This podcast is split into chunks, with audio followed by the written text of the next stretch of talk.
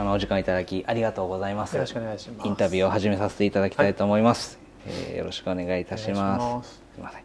えっと、まず最初にですねあの僕たちこのネイバーフッドストーリーというインタビューサイトのコンセプトを少しだけお話しさせていただくとあの誰かの日常を豊かにするような働き方をされている方の声を、えー、僕みたいなこう健常者だけじゃなくて例えばこう目が見えない方とか耳が聞こえない方も含めたみんなへ届けるそんなメディアを作りたいと考えていてで僕たちはその働くっていうことを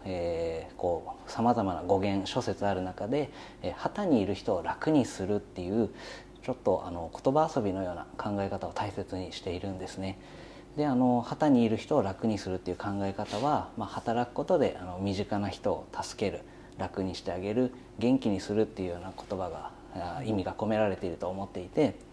ただ単に経済活動だけじゃなくそういうさまざまなこう広く捉えられるんじゃないのかなっていうふうに考えるとこう村田さんは日々こうチョコレートでたくさんの方を笑顔にされていて、えー、そんなあの素敵な働き方をされている村田さんのことをちょっと今日はたくさんお聞きできればと思いますので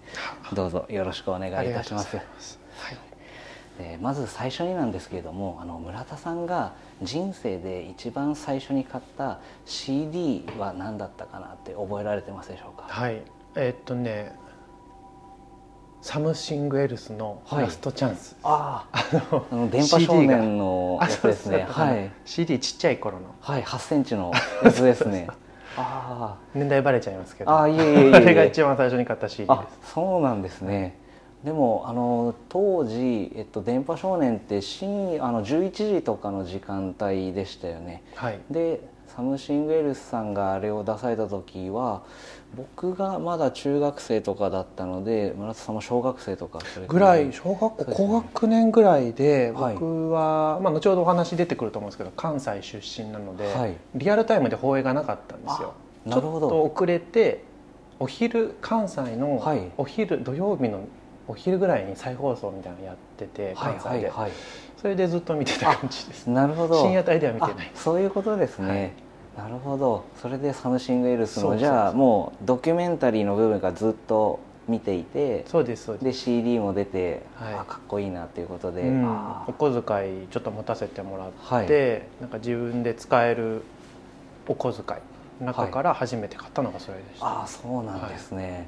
えー、そのラストチャンスまだすごい小さな小学校高学年の村田さんが、まあ、ラストチャンスではないんですけど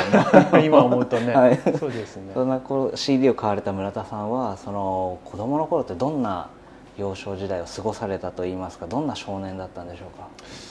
そうですね。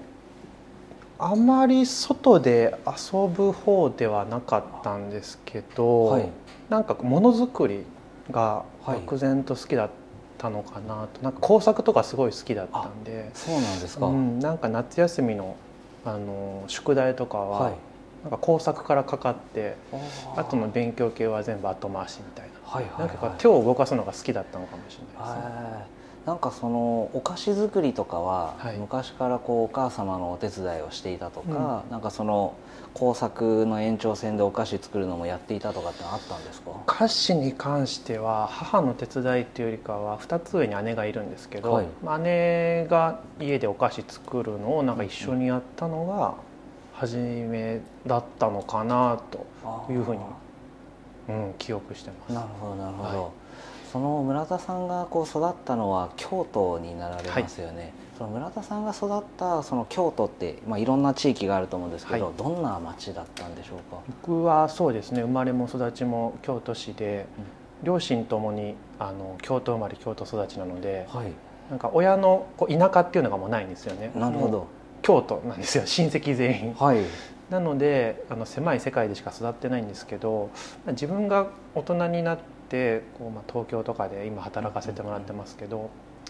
ぱり京都ってすごい歴史と伝統がある、すごく魅力のある街だと思うんですけど、はい、まあとはいえ新しいものをなんかちゃんと受け入れる土壌があるっていうのもなんか京都の魅力なのかなと。コーヒーとかパンの消費量って実は全国でも京都がトップクラスで、はい、なんかねお茶漬けとか和菓子とかばっかり食べてんじゃないかって思われがちなんですけど、はい、全然そんなことなく、なるほど、はい、なのでいろんなこう文化が入り混じるというかでもこうちゃんとこう伝統というか、うん、はい、そういうのがある町なのかなと思いますね。うん確かにこう僕もこう修学旅行とか、まあ、純粋に観光とかで何回も京都って行かせていただいたことありますけれどもあのもちろんこう観光客の方もたくさん来るのでなんか行くたびに新しいお店もできてますしあとはチェーン店も多いもののやはりある区画に入るともうビシッと景観が守られていてみたいな、なんかすごくバランスがいい街ですよね。そうですねそうなんか自分の出身の町の良さに気づいたっていうのは本当に大人になってからで。その外の世界を見るようになってから、うん、そうですそうです。なるほどなるほど。そのまだ当時その京都しか知らない村田さんが、えっと、中学生の頃とか、はい、何か部活ですとかその工作以外にも熱中したこととかって何かあったりしましたか、はい、うん部活は小学校から剣道とサッカーとかやってたんですけども、うんうんはい、まあそこまでなんて言うんだろう力を入れてやってたわけでは正直なくって、高校時代はあの定時制の高校に通ったんですけども、はい、そこで、えー、中間定時制って言って夜間勉強するんじゃなくって、はい、昼間学校行って、はい、で夕方からインターンシップっていう名のアルバイトに出かけるんですけども、アルバイトの時間があの学習の単位になるっていうちょっと変わった定時制の学校行ってたんですよ。はいはい、なので僕の高校時代は部活じゃなくてほとんどアルバイトに明け暮れてました。なるほど。あでもこの一般の高校でもそのなんですかね放課後アルバイトする学生の子は多いですけれどもそこがちゃんと単位として認められるそうなんですよ。バイトしないと卒業できない、はい、逆になるほど なるほど。あその僕がちょっといろんなインタビュー読ませていただいてちょっと勘違いしていたんですけれども中学を出られてそのまあ仕事をしないと単位がもらえないとはいえいきなりこう職人さんになられたっていうよりかはそういったちょっと高校に行ってたっていうことなんですね。すね。えーと、調理系のコースを選択したんですけども、まあ、そこで同級生とかは、まあ、いろんなこう調理師の見習いの子もいたので、はい、まあ、ホテルのあの料理店入ったりとか、まあ、いろんなところがあった中僕は、まあ、ケーキ屋さんで働きたいって思いがあったので調理コースに通いながら、えー、地元のケーキ屋さんで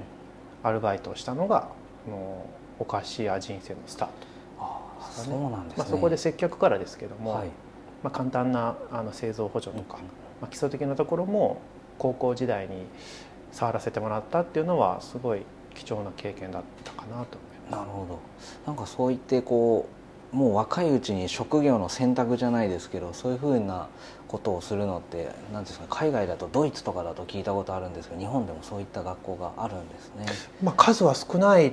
方だとは思うんですけれども自分自身勉強が苦手だったっていうのもあって、うん、なんか手に職つけるじゃないですけど、うん、なんか自分の手から何か生み出したいっていうのが中学時代の時に思ってたこ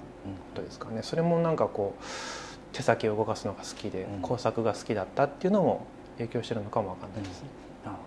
その調理のコースを選びながらもお菓子屋さんで働きたかったっていう思いがあったってお話でしたけれどもその思いはその中学校の時いつ頃から生まれたものなんですか？中学校の時に最初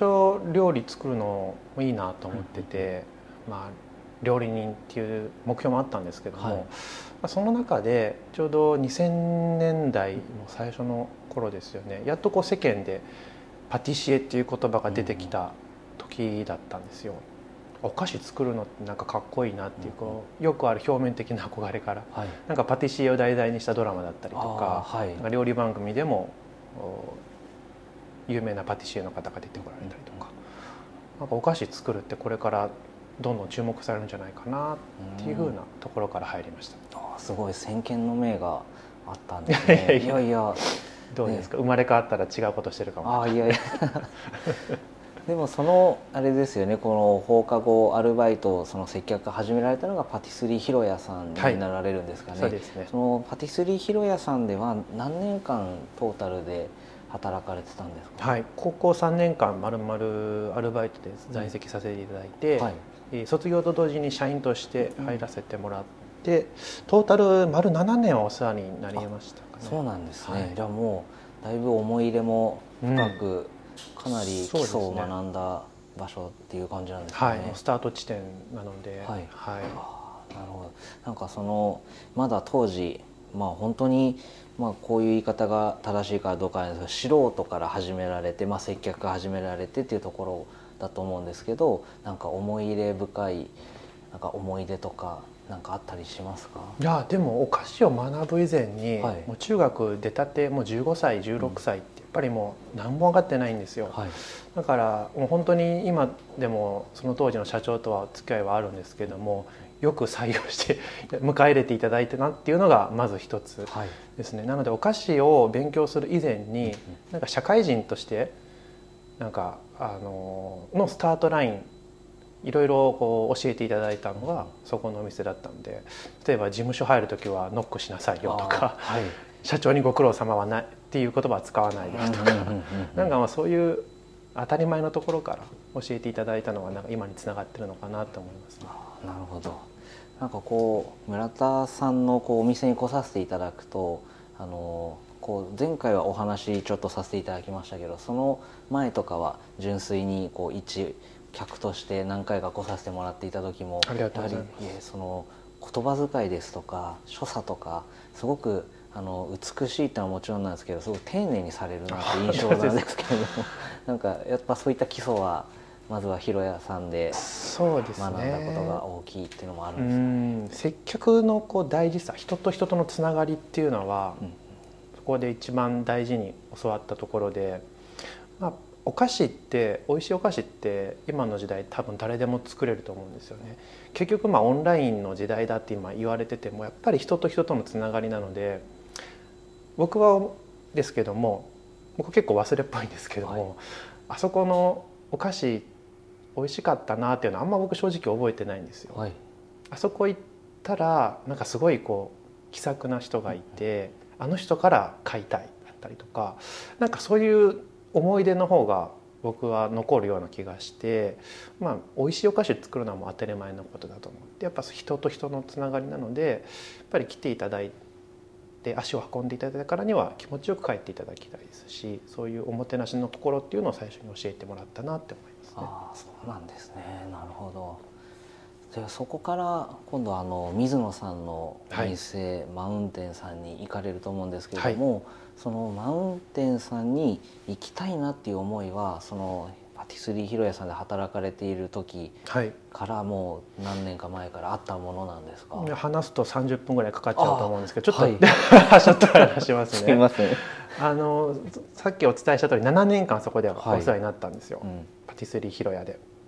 でやっぱり21ぐらいですかねその時。やっぱりね僕ずっと京都で生まれ育って、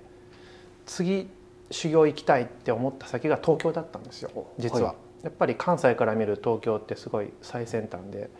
世界の流行は東京だなって僕は思ってたんですね。で東京で修行したいっていうのがまず一つの夢だったんですよ。で僕結構天の弱な性格で、あの一昔前だとフランスにね修行行くっていうのがやっぱりまあ菓子職人としての、まあ、修行の王道的な感じだったと思うんですけどそのフランスまで修行行くのって僕たちよりも2つ3つ上の世代今の60代70代ぐらいの、はい、お方は本当にねその当時はフランスまで行かないと本当の美味しいお菓子って日本になかったんですよ。うん、でも僕たちはインターネットもねもう整備されてあの本屋さん行ったら有名店のレシピもすぐ見つかるしやろうと思えば本当に日本国内でも美味しいお菓子って作れるからフランス語一から勉強してまでフランス修行に行くって僕は時間がもったいないと思ってたタイプなんですよ、今の時代に合ってないというか。確かにその上の世代の人たちが作られた有名なお店も今たくさんありますもんね。そうですそうです。今戻ってこられて、うん、えー、お店やられてるところで働くっていうのが僕の最初の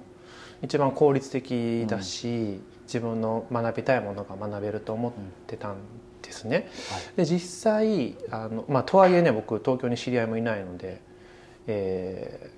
ー、日帰りで東京に来てなんか履歴書何枚か持って飛び込みでちょっと研修だけでもいいんで働かせてくださいみたいな、はい、扉をトントンって叩いたこともあったんですけど、はい、まあなかなか受け入れてもらえないんですよね。うまくいかなくて。そうこうしてるうちに東日本の大震災があって、うん、あもうこんな時になんかね就活なんてとてもじゃないしできないしあの時って日本全体がなんかこう自粛ムードというかう、ね、うん、ケーキ自体もそんな売れないみたいな。これは東京行くの難しいなと思ってどうしようかなって悩んでたんですよ。でその時に、えー、そのパティスリーひろやの社長の社長が、えー、その当時は京都の洋菓子協会の理事をやってて、えー、いろんな全国のケーキ屋さんからこうショコラティエとかパティシエを京都の組合に呼んで講習会を運営する立場にいたんですね。はい、で、まあ、今度水野直美シェフっていうのを呼んで講習会やるんだけど助手やらへんかと。その時社長に声かけていただいて「ああやりたいです」と。で助手させてもらったんですよ。でやっぱりそこで初めてちゃんとしたって言い方したら失礼かもわかんないですけど世界で賞を取られたショコラティエのボンボンショコラだったりとか世界一のショコラティエの仕事の綺麗さとか無駄のなさっていうのを間近で見てあすごいなと。なんか自分ではあのパティシエの中のショコラティエと思ってたのが、まあ、全然違う職業ショコラティエとパティシエってあこうもレベルが違うのかというふうにすごい感銘を受けてでその講習会が終わった打ち上げがあったんで。えー、その熱のままその水野シェフに「今日はありがとうございました」と「実は僕東京に行きたいと思ってたんですけども、まあ、こうこうこういう状況で東京なかなかうまく就職先がないんですけど、どうしたらいいですかね?」みたいな初対面でね失礼な話なんですけど、人生相談させていただいて、はい、そしたら水野シェフもすごい優しくって「今東京大変だからね」みたいな。よかったらまああのマウンテンがえー、来年リニューアルオープンするから福知山でお店も大きくするタイミングだし、まあ、東京が落ち着くタイミングまでがったらうちで面倒見ようかっていうふうに声をかけていただいてでそのままもう「行きます!」って言って、はい、えー、福知山にその後行きました。なるほど、はい、じゃあもうあれですね。ある意味パティスリーヒロヤの社長にはあまり相談もせずに。あそんなことないです。あの講習会の助手をねあ。のつないでもらったのも社長ですしで、まあ、こういうお話いただいてるんですって言ったらもうぜひ福知山行った方がいいよって応援するからっていうふうにあと背中を押していただいてうんだから本当にねこういい縁をつないでいただいたなっていうふうに思ってます。なるほど。じゃあもうその東京に行っていたこともちゃんと知っていて